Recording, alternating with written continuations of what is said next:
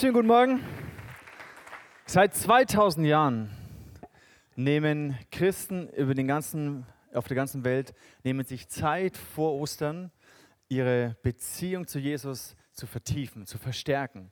Und ich finde es begeisternd, das zu spüren, dass auch jetzt, heute in diesem Jahr, überall auf der Welt Gottesdienste gefeiert werden und die Gemeinde, die Christen weltweit sich auf dieses ähm, Event vorbereiten, sich daran zu erinnern, dass Jesus in diese Welt gekommen ist, unter uns Menschen gelebt hat, um uns Gott, den Vater, vorzustellen. Er ist gestorben am Kreuz für unsere Schuld, für unsere Sünden, für unsere Trennung mit Gott, um diese Trennung zu überwinden. Und er ist auferstanden. Und es begeistert mich, dass wir auch mit dem ICF Movement überall in den ICF-Kirchen in Europa, sogar bis hin nach Tel Aviv, bis hin nach Kambodscha, dass wir uns diese Woche darauf fokussieren, wer Jesus ist. Wer er für dich ganz persönlich ist.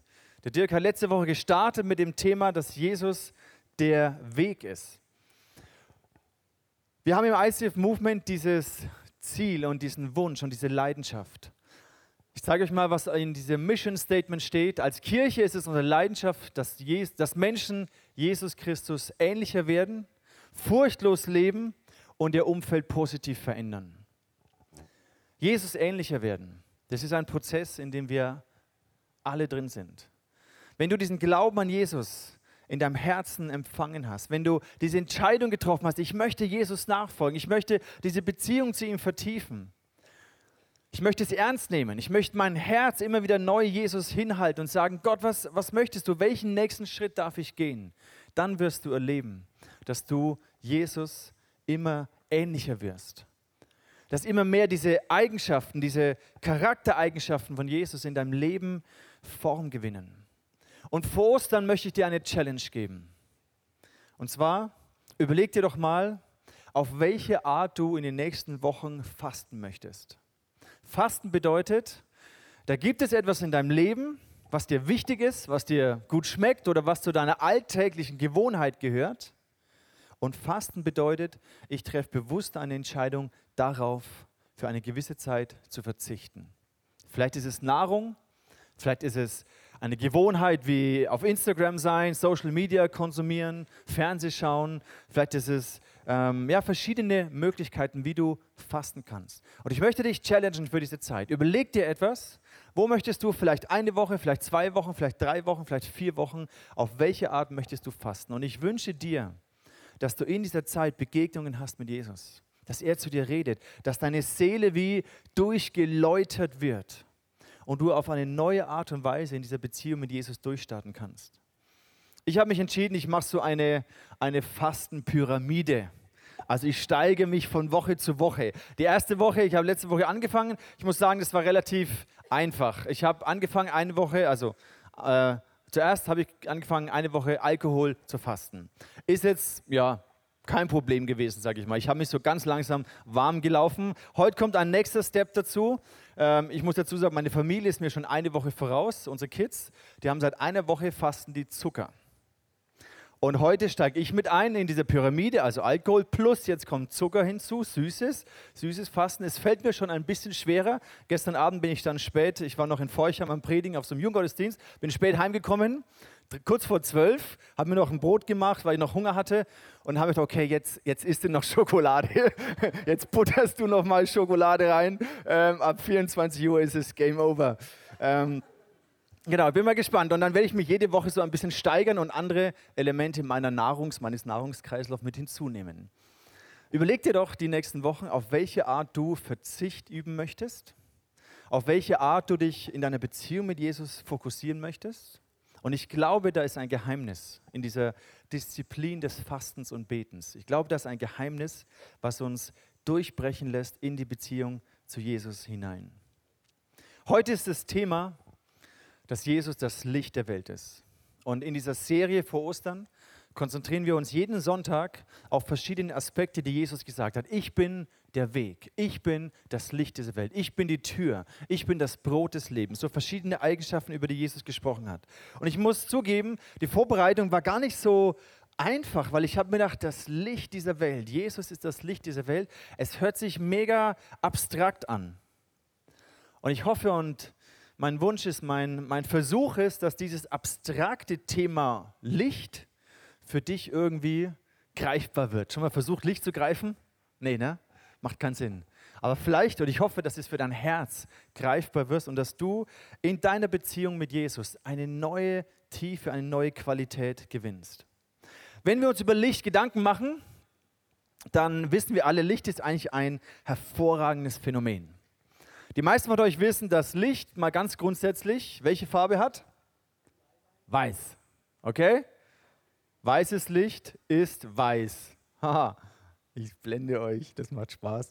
Ähm, Licht besteht aus, für alle, die im Physikunterricht da waren, elektromagnetischen Wellen.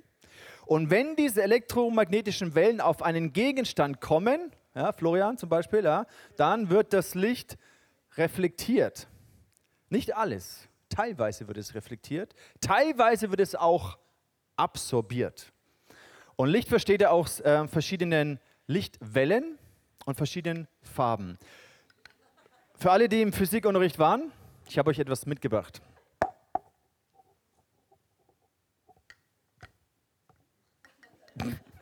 Jetzt wird es schwierig. Ähm, okay, das habe ich nicht geplant. Kannst du mir das halten? Am Mikrofon, ja genau. Sehr gut. Also, pass auf, das ist weißes Licht. Und wir alle wissen, weißes Licht ist ja eigentlich nicht weiß, sondern das sind ja eigentlich alle Farben drin. Ne?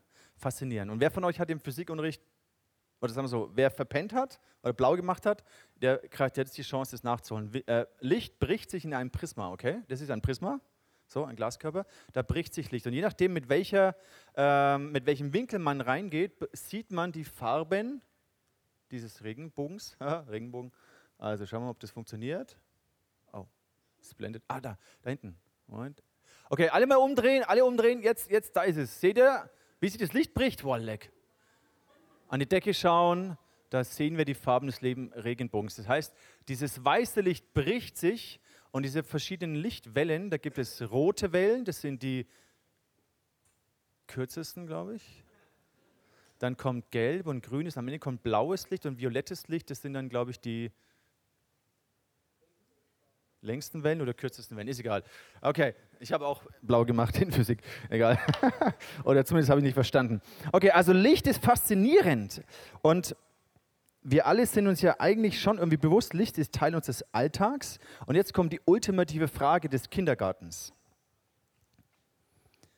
Wie malt man eigentlich eine Sonne?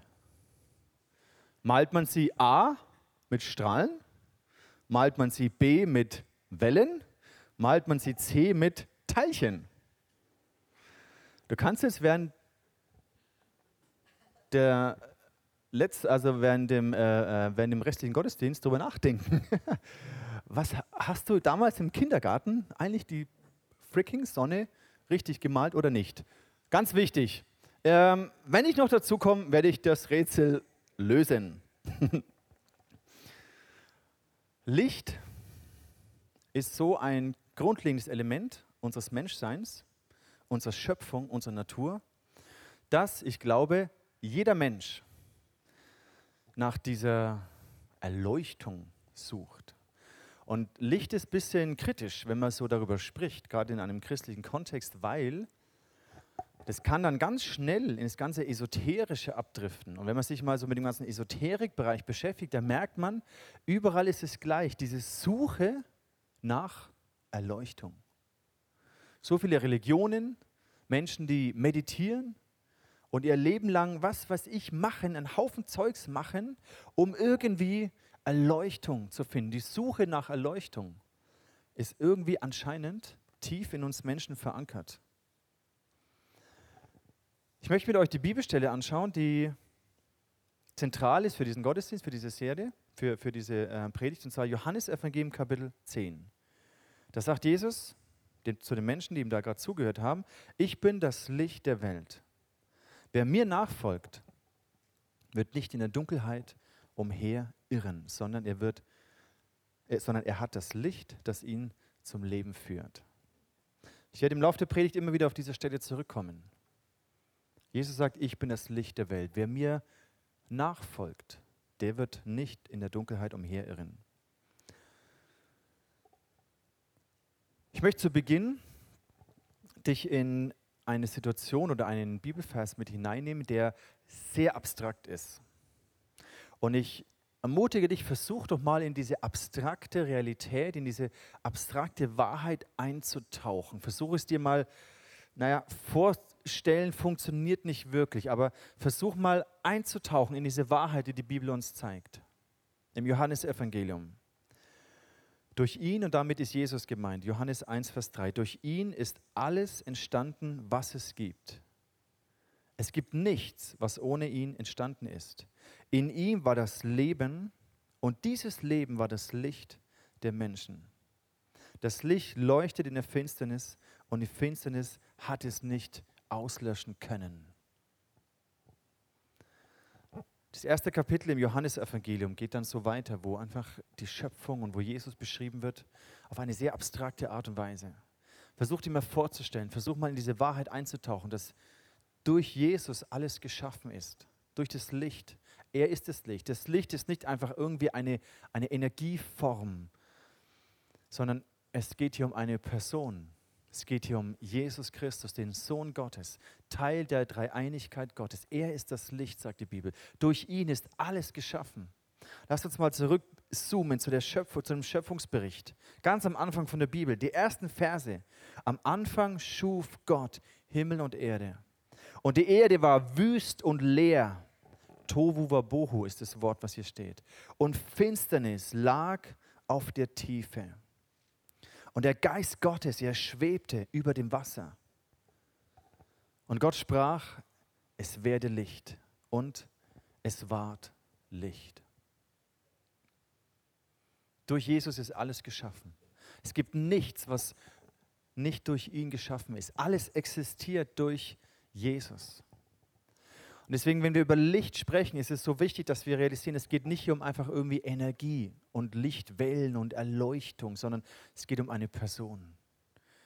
Jesus Christus. Er ist das Licht dieser Welt. Durch ihn ist alles geschaffen. Als allererstes, Gott sprach, es werde Licht. Und diese, ich weiß nicht, wie ich es mir vorstellen kann, aber dieses Wesen Gottes, dieses, diese Natur von Jesus hat diese Schöpfung in Existenz gebracht. Er ist das Licht dieser Welt. Und wenn wir so ein bisschen die, die Natur anschauen, dann, dann wird uns bewusst, dass ohne Licht gibt es kein Leben. Keine Chance. Es gibt kein Leben ohne Licht. Gerade haben wir gesehen, dass sich Licht in diesem Prisma bricht. Haben wir gesehen, aus welchen verschiedenen Wellen oder Teilchen oder Strahlen Licht besteht. So dass wir es gar nicht greifen können. Und wenn sich Licht aufbricht, so viele Facetten von einem wunderbaren Regenbogen zum Vorschein kommen. Jesus sagt, er ist das Licht. Vielleicht sehen wir häufig auch nur so ein, ein weißes, so ein weißes Licht im Sinne von, ja, wir glauben irgendwie an Jesus. Aber kennen wir wirklich all die Facetten seiner Persönlichkeit? Und haben diese, diese Eigenschaften, diese Facetten, diese, diese Farb, dieses Farbspektrum, hat es was mit meinem Leben zu tun? Dieses, diese Eigenschaften, diese Natur von Jesus, diese Person, hat es was mit meinem Leben zu tun? Er ist das Licht dieser Welt. Und so faszinierend wie der ganze Aspekt von Licht und Schöpfung und Jesus ist, Genauso persönlich möchte Jesus dir kommen. Auf der einen Seite so abstrakt und so unfassbar, dass wir uns das gar nicht vorstellen können. Auf der anderen Seite aber kommt Jesus auf diese Welt und zeigt sich uns als Mensch, lebt unter uns Menschen und zeigt uns den Vater, wie Gott ist. Und sein Wunsch ist es, eine persönliche Beziehung zu dir zu haben. Jesus sagt dem dem Vers im Johannesevangelium, den wir gerade gelesen haben. Wer mir nachfolgt, der wird nicht in der Dunkelheit umherirren. Vielleicht hast du das schon mal erlebt, dass du irgendwo umhergeirrt bist. Ich meine, so dieses klassische Bild dafür ist ein kleines Kind alleine im Wald verloren gegangen, Ich weiß noch, wie wir mal in, in Peking unsere beiden Kids damals verloren haben in dem Einkaufszentrum. Wir haben die Krise bekommen, plötzlich waren sie weg, so die kleinen Kinder, überall Chinesen, die so rumwuseln und, und irgendwo unsere Kinder, plötzlich waren sie weg. Und wir haben total die Krise bekommen. Hey, zwei kleine Kinder irgendwie allein in Peking. Und dann, äh, ja, es war echt äh, komisch ich weiß nicht, wie Sie sich gefühlt haben, so alleine mit dem Peking. Später kam es raus, dass sie einfach keinen Bock mehr hatten, auf das Shoppingcenter rausgespaziert sind und vorne auf so einer Mauer gesessen sind und auf uns gewartet haben. Wir waren total erleichtert. Aber so äh, verirrt. Stell dir vor, du, du rennst irgendwo rum und hast keine Ahnung mehr, wo du bist, hast keine Orientierung mehr, weißt nicht, wo du herkommst, wo du hingehst. Und das ist häufig ein Bild dafür, wie, wie viele Menschen leben. Zwar nicht als Kinder verloren im Shoppingzentrum oder im Wald, aber innerlich, ohne Orientierung, ohne das Wissen, woher komme ich und wohin gehe ich, wer bin ich und, und was ist mit meinem Leben, welchen Sinn, welchen Zweck, welche Bedeutung hat mein Leben. Und dann geht es vielleicht dir auch manchmal so, dass du den Eindruck hast, du irrst so umher welchen Job soll ich nehmen, welche Berufung, also welche Karriere soll ich wählen, welchen Partner soll ich heiraten, was macht mich glücklich, äh, wo finde ich Erfüllung, was kann ich und wer bin ich und wir, wir irren so durchs Leben. Und Jesus sagt, wer mir nachfolgt, der wird nicht mehr in der Dunkelheit umherirren. Der wird nicht mehr in seinem Leben irgendwo rumstolpern in der Hoffnung, glücklich zu werden, sondern Jesus nachzufolgen bedeutet, im Licht zu leben. Und ich glaube, wenn wir die Schöpfung anschauen, dann wird uns bewusst, wir Menschen, wir sind dazu geschaffen, um im Licht zu leben. Wir sind keine Wesen, die im Dunkeln gut klarkommen. Es gibt Tiere, die sind perfekt darauf ausgerichtet und perfekt dafür geschaffen, um in der Dunkelheit klarzukommen. Aber wir sind es nicht. Gott hat uns nicht dafür geschaffen, rein anatomisch, im Dunkeln umherzuirren aber auch für unsere Seele. Gott hat uns nicht dafür geschaffen, dass wir in unserer Seele irgendwo planlos im Leben, in unseren Beziehungen rumstolpern, sondern er hat uns dafür geschaffen, dass wir im Licht leben, körperlich, anatomisch, aber auch für unser Herz, für unser Wesen. Kein normaler Mensch, glaube ich, kein normaler Mensch liebt Dunkelheit. Warum? Weil Dunkelheit, das ist irgendwie beängstigend, verunsichernd. Wir suchen nur dann die Dunkelheit, wenn wir etwas verbergen wollen, wenn wir uns vielleicht für etwas schämen, wenn wir Dinge getan haben, die, die nicht gut sind, die vielleicht falsch waren, dann versuchen wir das im Verborgenen zu halten, weil im Dunkeln kann man sich gut verstecken. Als Kinder, wisst ihr alle, haben wir immer Verstecken im Dunkeln gespielt, weil Verstecken im Dunkeln macht viel mehr Spaß als Verstecken, wenn es hell ist. Ja, macht irgendwie nicht so viel Bock. Aber Verstecken im Dunkeln, da kann man sich richtig gut verstecken.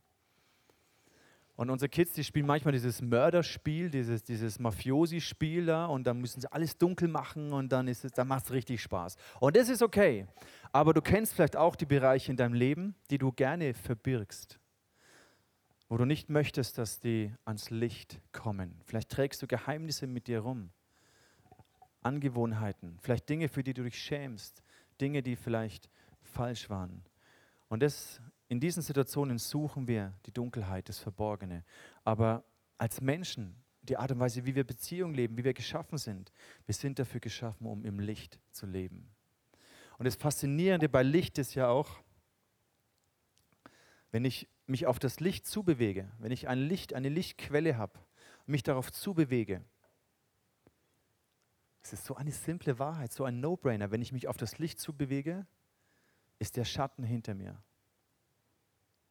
Wenn ich mich vom Licht wegbewege, wenn ich mich wegdrehe von dieser Quelle vom Licht, so wie jetzt hier zum Beispiel, hier werde ich angestrahlt, bumm, dann ist der Schatten vor mir. Und dann lebe ich im Schatten, ich schaue auf den Schatten, ich schaue auf das Dunkle. Wenn ich mich aber hinwende zum Licht, dann sehe ich, dann ist es hell vor mir. Dann sehe ich die Schritte, die ich gehen kann. Und ich glaube, das ist das, was Jesus meint. Wer mir nachfolgt, Wer sich auf das Licht, also auf Jesus, auf diese Person, ihm zuwendet, ihm vertraut und ihm folgt, wenn wir unser Leben danach ausrichten, dann ist es vor uns hell. Wenn wir uns aber abwenden und sagen, nee, will ich nicht, brauche ich nicht, dann ist der Schatten vor uns. Und dann stolpern wir durchs Leben und versuchen einigermaßen klarzukommen. Warum fällt es uns oft so schwer, uns Jesus zuzuwenden? Warum fällt es uns häufig so schwer, ihm nachzufolgen? Ich habe es schon ein paar Mal erwähnt, dass zu folgen entspricht nicht zu unserem Naturell. Wir wollen gerne, wir wollen nicht gerne folgen, dass jemand uns sagt, was wir tun sollen. Wir wollen gern selber entscheiden wollen, wissen, wo es lang geht, wissen, was richtig ist und was falsch ist. Und natürlich kannst du das machen. Und Jesus nimmt dir auch deine, deine Souveränität nicht weg. Er stülpt dir überhaupt nichts über. Aber er lädt dich ein, ihm zu folgen, aus einem freien Willen, aus einer freien Entscheidung zu sagen, Jesus, ich glaube, ich weiß, dass ich nicht die ganze Übersicht habe. Mein Verstand ist so begrenzt, mein Horizont ist so begrenzt und warum sollte ich nicht dir vertrauen in meinem Leben, mich dir hinwenden und vertrauen, dass du mich einen Schritt nach dem anderen leitest. Im Römerbrief Kapitel 1, Vers 20, da heißt es, Seit der Erschaffung der Welt sind seine Werke ein sichtbarer Beweis, Beweis, Hinweis auf ihn, den unsichtbaren Gott, und auf seine ewige Macht und sein göttliches Wesen. Die Menschen haben also keine Entschuldigung. Ich glaube wirklich, dass in der ganzen Schöpfung, in der, in der Herrlichkeit der Schöpfung, überall, allein schon in unserem eigenen Körper, diese, Faszin diese Faszination der Schöpfung, letztendlich ist es so ein deutlicher Hinweis, dass es einen liebenden, wunderbaren Gott gibt. Und dann heißt es weiter im Vers 21, denn trotz allem, was sie über Gott wussten, erwiesen sie ihm nicht die Ehre, die ihm zukommt und blieben ihm den Dank schuldig. Sie verloren sich in sinnlosen Gedankengängen und in ihrem Herzen, denen jede einzig fehlt, wurde es finster. Ich glaube wirklich, dass es in unseren Herzen ohne Gott sehr finster aussieht. Dass wir kein, keine Orientierung haben. Dass wir innerlich gar nicht wissen, was ist der Sinn und die Bestimmung meines Lebens. Wir können das gar nicht herausfinden, wenn wir nicht den Schöpfer, meinen Schöpfer, wenn ich ihn nicht kennenlerne. In ihren Herzen wurde es finster. Und in dieser Finsternis des Herzens, das drückt sich aus in all den Werken, in all den, in, in meinen Handlungen. Und ich glaube, all dieses Leid und das Unrecht, was wir auf der Welt sehen, ist eine Konsequenz, dass es in den Herzen der Menschen finster geworden ist. Das war nicht immer so. Wir sind nicht geschaffen dafür, dass unsere Herzen finster sind und finstere und böse Gedanken und Taten und Gefühle daraus hervorkommen. Machtstreben, Egoismus, all diese Dinge, Unterdrückung, Ungerechtigkeit. Dafür sind wir nicht geschaffen. Wir waren einst in dieser Beziehung zu Gott. Wir waren komplett von ihm erfüllt und durchdrungen und durchleuchtet in dieser Beziehung mit Jesus. Aber wir Menschen haben das verloren. Wir haben uns abgewandt von dieser Quelle, von diesem Licht, von Gott selbst. Und die Folge war, wir haben uns immer weiter in diesem Schatten hineinbewegt. Und das Leid dieser Welt ist eine Konsequenz daraus, dass wir uns entschieden haben, uns in den Schatten hineinzubewegen. Dass unsere Herzen finster geworden sind. In den Sprüchen, da heißt es, Sprüche 4, Vers 18 und 19. Ihr Leben, und es spricht über die Gottlosen, die Bibel spricht von gottlosen Menschen. Ihr Leben ist finster wie die Nacht. Im Dunkeln tappen sie umher. Und wenn sie fallen, wissen sie nicht mal, worüber sie gestolpert sind.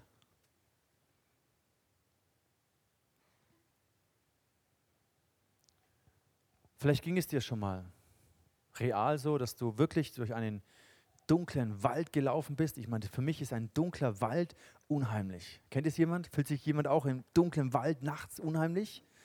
Warum? Weil du weißt nicht, was kommt. Du weißt nicht, was da und dann ist unsere Fantasie dreht durch, ja? Dass irgendwelche Wehrwölfe im Wald auf uns lauern oder irgendwas so als kleines Kind. Das ging mir echt so. Ich habe dann immer Angst gehabt. Klar, Angst im Wald. Du hast Angst, weil du weißt nicht, was verbirgt sich in dieser Dunkelheit. Es ist unheimlich. Wir sind nicht dafür geschaffen, im Dunkeln umherzuirren. Es ist nicht unser Element. Wir sind geschaffen, um im Licht zu leben. Jesus sagt, wer ihm nachfolgt, wird nicht in der Dunkelheit umherirren. Nachfolge, ich habe das vorhin schon angedeutet, es fällt uns deswegen so schwer, weil wir gerne selber Chef sein wollen. Wir wollen selber den Maßstab definieren. Aber Jesus sagt, wer mir nachfolgt, und Nachfolge bedeutet immer, ich ordne meinen Willen jemand anders unter, in dem Fall Jesus. Jesus selbst hat es gemacht, im Garten Gethsemane, kurz vor der Passionszeit, hat er gerungen mit seinem Vater. Und er hat gesagt, Gott, Vater, wenn es eine Möglichkeit gibt, dann lass diesen Kelch an mir vorübergehen. Und dann sagt er genau diese Worte, die im Prinzip Nachfolge bedeuten, aber nicht mein Wille, sondern dein Wille geschehe. Und dein Wille ist das stärkste Element deiner Persönlichkeit. Wenn du den Willen einer Person gebrochen hast, dann kannst du sie komplett manipulieren und steuern und beherrschen. Der Wille ist eines deiner stärksten körperlichen, äh, nicht körperlichen äh, Persönlichkeitsmerkmale, dein Wille. Und aus freier Entscheidung zu sagen, Jesus, nicht was ich will, zählt, sondern als allererstes zählt, was du willst. Das heißt nicht, sich in dem Sinne abzuspalten von den Dingen, die mir wichtig sind. Gott hat dich ja auch so gemacht, dass du Träume hast, dass du Wünsche hast, Bedürfnisse hast. Das ist alles okay. Aber die Frage ist, wer beherrscht dein Leben? Kannst du sagen, Jesus, Nachfolge heißt, ich ordne mich dir unter, ich folge dir nach. Und wenn wir diese Grundsatzentscheidungen in unserem Leben treffen, dann sagt Jesus, dann, wird, dann kommt Licht in unser Leben hinein. Dann lernen wir ihm zu vertrauen. Schritt für Schritt. Und in Sprüchen heißt es weiter, wer aber Gott gehorcht, dessen Leben gleicht einem Sonnenaufgang. Er wird, es wird heller und heller, bis es lichter Tag geworden ist. Das ist das Versprechen von Jesus. Wenn du mir nachfolgst, und Nachfolge heißt eben, gehorsam zu sein, dem Worten von Gott zu folgen, Jesus die höchste Autorität in meinem Leben zu geben. Und Jesus sagt hier in den Sprüchen heißt es, wer Gott gehorcht, dessen Leben gleicht einem Sonnenaufgang. Stell dir vor, du tappst so durch den dunkleren Wald und plötzlich geht die Sonne auf. Die Sonnenstrahlen, die durchbrechen. Was für eine Erleichterung. Endlich wird es hell. Ich glaube, Jesus wünscht sich das für dich. Dass er hinein brechen darf mit seinem Licht. Dass es hell wird in deinem Leben. Das bedeutet nicht, dass wir immer alles genau wissen und verstehen und unser ganzes Leben schon vor uns sehen. Manchmal heißt es, ich sehe nur die nächsten zwei, drei Schritte. Aber in dem finde ich einen tiefen Frieden, eine tiefe Sicherheit, dass Gott da ist. Seit jeher Seit Menschengedenken, eigentlich seit dem Paradies, ist dieser Konflikt zwischen Licht und zwischen Finsternis. Und eigentlich, wenn wir uns das mal so überlegen, ist es gar kein wirklicher Konflikt. Weil Finsternis ist nichts anderes als die Abwesenheit von Licht. Es ist nicht ein Kampf, ob Licht oder ob Finsternis stärker ist. Es ist eigentlich nur, Finsternis, finster ist es nur dann, wenn, wenn, wenn kein Licht da ist. Aber sobald irgendwo Licht durchbricht, weicht die Finsternis, es wird hell. Es ist nicht eine Frage, wer ist stärker oder gewinnt das Licht oder gewinnt die Finsternis, sondern Finsternis ist lediglich die Abwesenheit von Licht. Ich habe euch vorhin gesagt, dass in diesem weißen Licht sind all diese Eigenschaften verborgen. Und es gibt Elemente, die dieses Licht absorbieren. Zum Beispiel so ein schwarzer Stoff Molton. Ja, hier ist weißes Licht, relativ hell. Jonathan, Servus. Und das ist faszinierend, wenn ich diesen Stoff drüber tue, wird dieses Licht, das eigentlich leuchtet, nach wie vor leuchtet dieses Licht, aber es wird komplett absorbiert. Das heißt, da ist dieser Stoff, die diese Lichtwellen nicht weiter reflektieren, sondern komplett absorbieren. Das Licht leuchtet nach wie vor hell, aber es wird absorbiert durch diesen Stoff. Und es ist schwarz. Die Folge ist Finsternis. Es ist dunkel. Das Licht kann nicht durchbrechen. Wenn ich das einfach rausnehme, seht ihr, aha, es leuchtet da immer noch. Ich tue es nur drüber. Es wird komplett absorbiert. Faszinierend. Was ist das für ein Bild? Was hat es mit unserem Leben zu tun? Die Menschen suchen nach Erleuchtung. Habe ich jemand geblendet? Ihr seid voll gestresst, wenn ihr rauskommt. Oh, endlich. Die Menschen suchen nach Erleuchtung. Sie suchen nach diesem Licht. Und der Punkt ist der, der Teufel dieser Kampf zwischen Licht und Finsternis. Die Bibel sagt, dass es diese Mächte der Finsternis gibt und die sind real. Dieser Kampf ist real. Obwohl es nicht in dem Sinne ein Kampf ist, wie ich es gerade erklärt habe, aber es ist eine Realität. Finstere Mächte, böse Mächte. Und das Einzige, was sie können, sie können das Licht nicht stoppen. Sie können nicht aufhören zu leuchten, aber sie können versuchen, es zu überdecken, zu absorbieren. Die Menschen, die nach Erleuchtung suchen durch alle möglichen Religionen, das ist immer das gleiche Prinzip, ob es der Buddhist ist, der einfach jahrelang meditiert oder der Kapitalist, der Geld macht und dadurch irgendwie versucht, glücklich zu werden, wie auch immer. Ist immer das gleiche Prinzip, du suchst die Erleuchtung von außen und hoffst, dass sie mehr und mehr dich erreicht, bis du innen drin irgendwann erleuchtet wirst. Du meditierst mehr und mehr und suchst diese Erleuchtung und irgendwann erreicht es dich innen drin. Das ist das, was der Teufel uns anbietet, um uns in so einem Kreislauf zu halten. Was Jesus uns gibt, ist, dass wir von innen her verändert werden. Dass wir nicht von außen nach innen durch unsere Werke uns verändern, durch unsere Anstrengung und Leistung, sondern wenn wir Christ werden, wenn wir Jesus empfangen, dann wohnt er in uns. Jesus wohnt in uns. Und dieses Licht von Jesus beginnt in uns nach außen zu leuchten, von innen nach außen. Und jetzt gibt es die Situation, dass in unserem Leben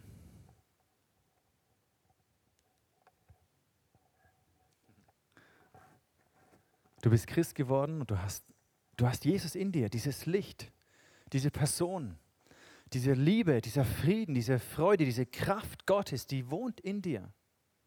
Du musst es nicht verdienen, du bekommst es geschenkt. Und jetzt gibt es aber so viele Dinge in unserem Leben, die dieses Licht, diese Natur von Jesus, diese, diesen Charakter, diese Eigenschaft von Jesus absorbieren, dass es gar nicht durchbrechen kann. Da gibt es Sünden, da gibt es schlechte Angewohnheiten, da gibt es Erfahrungen, die uns verletzt oder gebrochen haben. Emotionen, von denen wir gefangen sind, Abhängigkeiten, Süchte, Ängste, Zweifel, Minderwert, Stolz. All diese Eigenschaften unserer Natur. Und sie absorbieren dieses Licht von Jesus. Und der Prozess, in dem wir als Christen leben, ist, dass immer mehr von den Dingen, die das Licht abhalten zu leuchten, dass sie weggenommen werden. Wenn ich jetzt zum Beispiel eine Schicht aufklappe,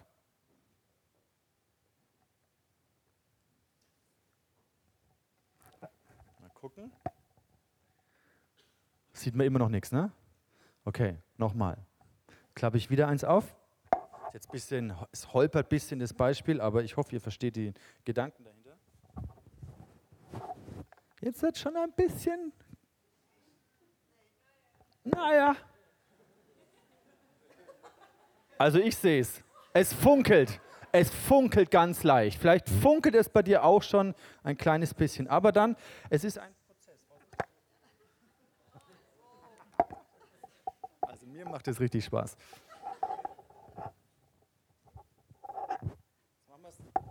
mal dünner, jetzt hat schon ein bisschen, ne? Jetzt leuchtet es. Also, und das ist das Prinzip, wie wir, wenn wir mit Jesus leben, verändert werden. Dass immer mehr von dieser alten Natur, von diesem egoistischen Wesen, von diesen Dingen, die uns, die uns dominieren, dass es weggenommen wird dass wir uns nicht durch Anstrengung von außen nach innen verändern müssen, sondern wir bekommen Jesus, er wohnt in uns, wir werden verändert. Und der Weg, den wir gehen, ist, dass diese Schichten, dieses egoistische und selbstsüchtige und all diese Dinge, dass sie mehr und mehr weggenommen werden. Und je mehr das passiert, desto mehr leuchtet auch dieses Licht durch dich hindurch. Deswegen ist Christ zu sein und in dieser Welt etwas zu verändern eigentlich gar nicht anstrengend. Du musst nichts machen, dass es leuchtet, sondern es ist eine automatische Folge wenn wir Jesus immer ähnlicher werden und all diese negativen Angewohnheiten verändert werden.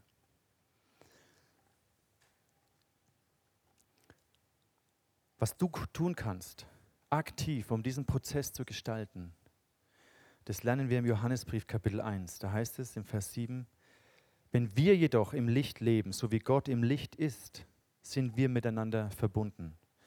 In einer anderen Übersetzung heißt es, dann haben wir Gemeinschaft miteinander. Und das Blut Jesus, seines Sohnes, reinigt uns von aller Sünde.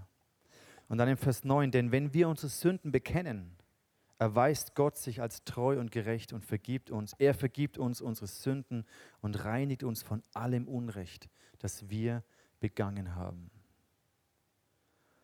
Im Licht zu leben bedeutet, diese verborgenen Sünden und Angewohnheiten und Dinge, die nicht gesund sind, die nicht gut sind, die Jesus abhalten, durchzuleuchten, das ans Licht zu bringen. Wenn du das in einer Kleingruppe erlebst, dass ihr einander eure Schuld bekennt, weil wir alle machen Fehler, sind menschlich. Wir alle sind in diesem Prozess, dass wir verändert werden.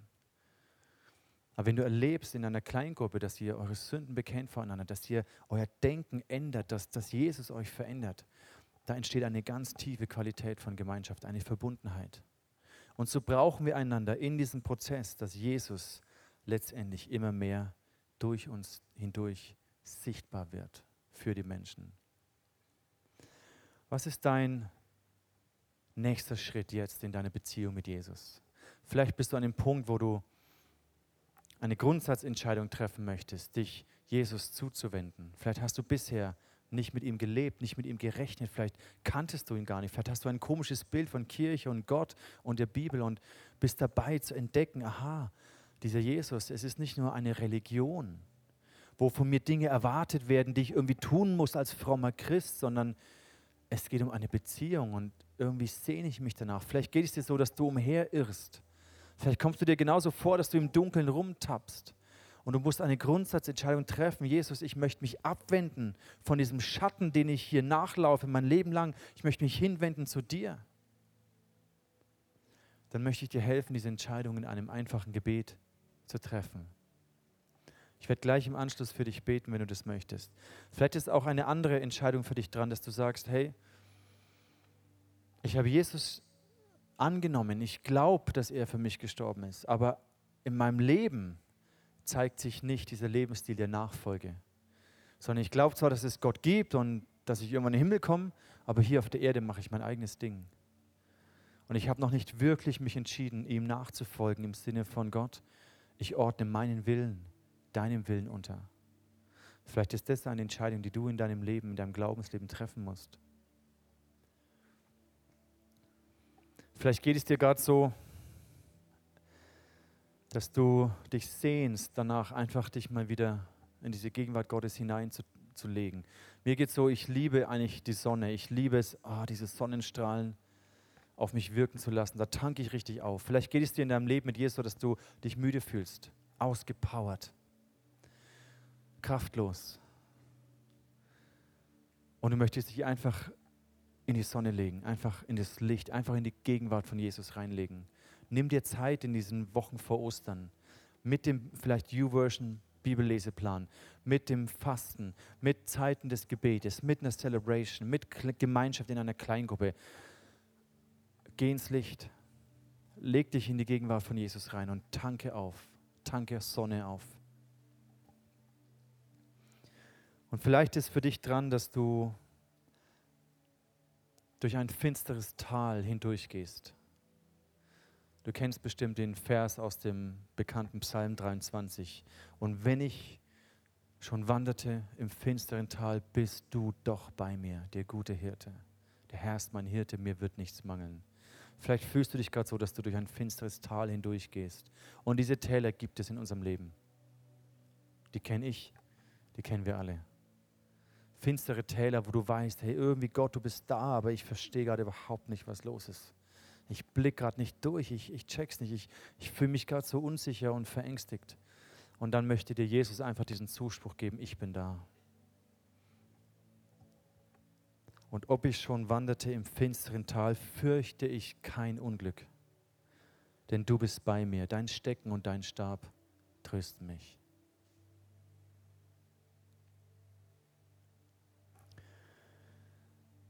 Wenn du merkst, dass das Licht von Jesus durch dich hindurch bricht, dann kannst du gar nicht anders als in dieser Welt ein Licht sein. Ich möchte beten jetzt für einen Moment für alle die, die diese Grundsatzentscheidung treffen möchten, sich Jesus zuzuwenden.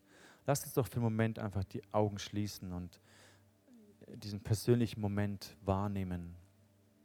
Ich spreche ein Gebet vor und wenn du noch nie in deinem Leben diese Entscheidung getroffen hast, Jesus zu vertrauen und ihm an ihn zu glauben, dann dann sprich dieses simple Gebet in deinem Herzen mit. Jesus Christus, ich danke dir, dass du am Kreuz für meine Schuld gestorben bist. Bitte vergib mir, dass ich mich abgewandt habe von dir, ohne dich gelebt habe, im Schatten gelebt habe. Jesus, ich wende mich dir zu. Bitte vergib mir meine Schuld. Ich möchte dich kennenlernen, dir nachfolgen, lernen dir zu vertrauen.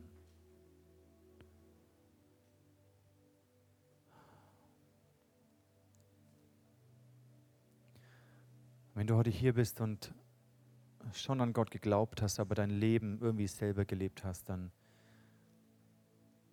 wenn du das möchtest, dann triff deine Entscheidung. Sag, Jesus, ich weiß, dass du mich liebst und dass du für mich gestorben bist, aber ich habe so egoistisch mein Leben selbst gestaltet.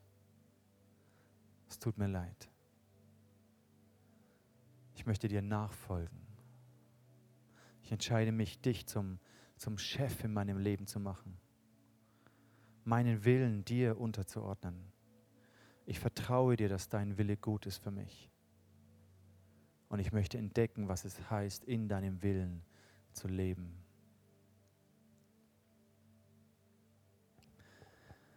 Jesus, und ich bete jetzt für alle die, die durch ein finsteres Tal gerade durchgehen, emotional, körperlich, vielleicht in Lebensumständen, im Beruf, in, der Be in Beziehungen, die gerade vielleicht hoffnungslos sind oder verängstigt sind, Zukunftsängste haben. Jesus, ich bete, dass du Trost gibst, dass du diesen Zuspruch ins Herz hineinlegst. Du fürchtest kein Unglück, fürchte dich nicht. Fürchte dich nicht, auch wenn es finster aussieht. Fürchte dich nicht, ich bin bei dir, sagt Jesus. Mein Stecken und mein Stab, sie leiten dich, sie trösten dich. Ich bin der gute Hirte, ich passe auf dich auf. Ich bin immer bei dir fürchte dich nicht, fürchte kein Unglück. Ich bin bei dir.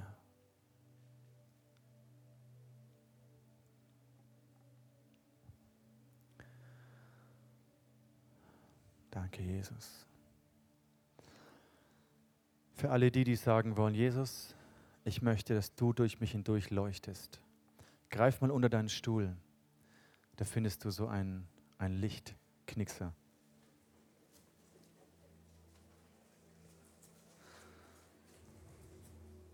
Nimm das mal raus und knick das mal so ein. Und in diesem nächsten Song, den wir singen, überleg dir, welche Eigenschaft von Jesus möchtest du, dass sie durchbricht in deinem Leben? Wie möchtest du ein Licht sein in dieser Welt? Jesus sagt, dass wir unser Licht nicht unter einen Scheffel stellen müssen. Wir sind die, die in diese Welt, in diese Finsternis Licht hineintragen. Du bist der, der in deinem Arbeitsumfeld einen Unterschied machen kann. Du bist der, der in deiner Familie einen Unterschied machen kann. Mit der Vergebung, mit der Liebe von Jesus, mit dem Frieden Gottes, mit der Weisheit von Jesus kannst du in deinem Berufsleben einen Unterschied machen. Du kannst leuchten. Stell dein Licht nicht unter einen Scheffel. Jesus ist das Licht in dir und durch dich. Und während diesem nächsten Song, lass uns das hochhalten, um den Arm nehmen, rumschmeißen, wie auch immer. Sag, Jesus, ich möchte für dich in dieser Welt leuchten. Amen.